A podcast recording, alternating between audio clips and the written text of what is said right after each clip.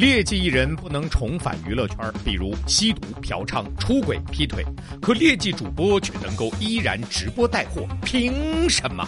就因为他是快手一哥辛巴，敢说敢逼逼，我是永远爱你们的发财。这可能是一期万年不红的音频主播，充满羡慕、嫉妒、恨，评起来略带偏颇的节目。不介意的请扣一，介意的请扣眼珠子，谢谢。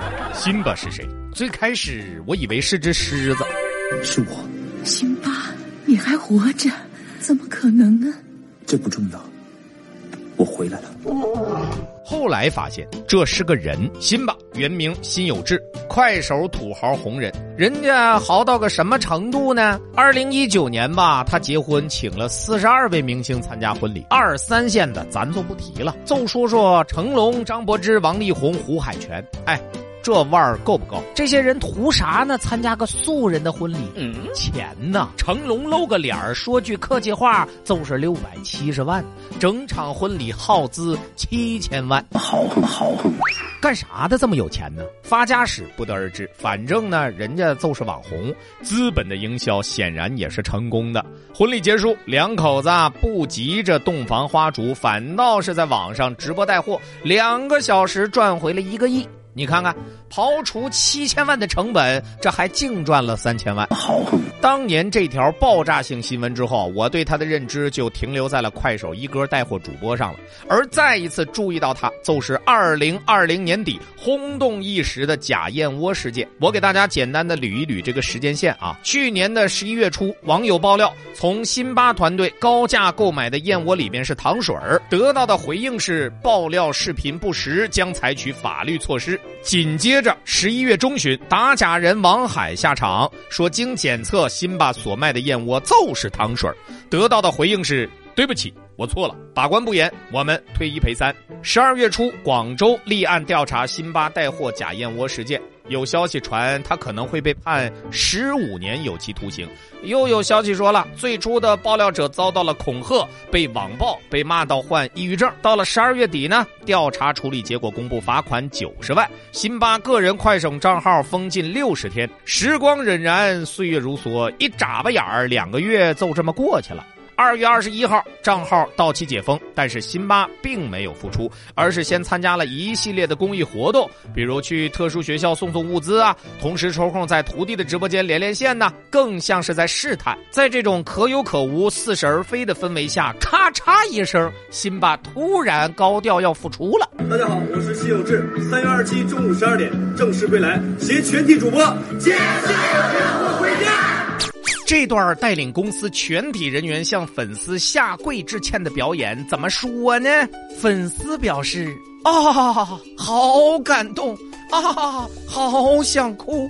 哥哥什么时候回来？我的钱包已经准备好了。路人表示：有点尬呀，这跪的是粉丝吗？这贵的是回归的机会，贵的是未来可预期的几个亿收益，贵的那是钱呐！你们要带回的也不是普通的客户，更重要的是那些摇钱树。除去土味视频，在复出的宣传造势上，辛巴也是煞费苦心，斥资百万在外滩点亮了自家品牌新选标志。折腾这么一顿，官媒怎么看呢？先是河南消协发声。希望劣迹主播永久封停。紧接着，人民日报官方账号转发了河南消协的呼吁，并配上了辛巴卖燕窝的照片这是要凉？公理公道讲啊，该罚的也罚了，九十万加封号六十天，到期了，人家能不能复播？如果没有进一步明确的禁令，平台也好，辛巴个人也好，为啥不能复播呀？有钱人家为啥不赚呢？直播，准确来说是一个娱乐产品。即时性的娱乐消费带有很大的封闭特色。辛巴怎么火的？就是在快手上以其独特的江湖气息、高调张扬的特色吸引流量、积累粉丝。在这粉丝眼里吧，辛巴是真性情；出了圈那些不喜欢他的人眼里呢，辛巴是 low 是土，上不了大台面。所以呢，他所谓的家族商业蓝图最依赖的渠道还是短视频平台快手。而反过来说，快手呢同样要依赖头部。燕窝一案，辛巴栽了，也让快手幡然醒悟：鸡蛋不能放在同一个篮子里呀。一个主播倒下去不要紧，不能砸了快手的品牌。所以呢，在封禁期间，快手已经着手在去辛巴化，大力扶持中腰部主播，还利用算法把电商直播的推介重心从人向商品转移。这种情势下，辛巴回归依然能在快手上呼风唤雨吗？辛巴，你还活着？怎么可能呢？就算平台不计前嫌，那粉丝呢？粉丝的喜爱或许是盲目的，但粉丝的消费不一定是盲目的。在直播间里疯狂打 call，并不等于可以接受在直播带货当中被疯狂割韭菜。直播带货，简单点说就是网络导购。我反正是从来没听说过哪个消费者因为喜爱导购而不管自己购买产品质量。如果真是这样，为啥不直接给主播送钱呢？如果真有这样的粉丝，能送我们一沓不？卖假货给粉丝不是一个愿打一个愿挨的故事，而是涉及到公共利益。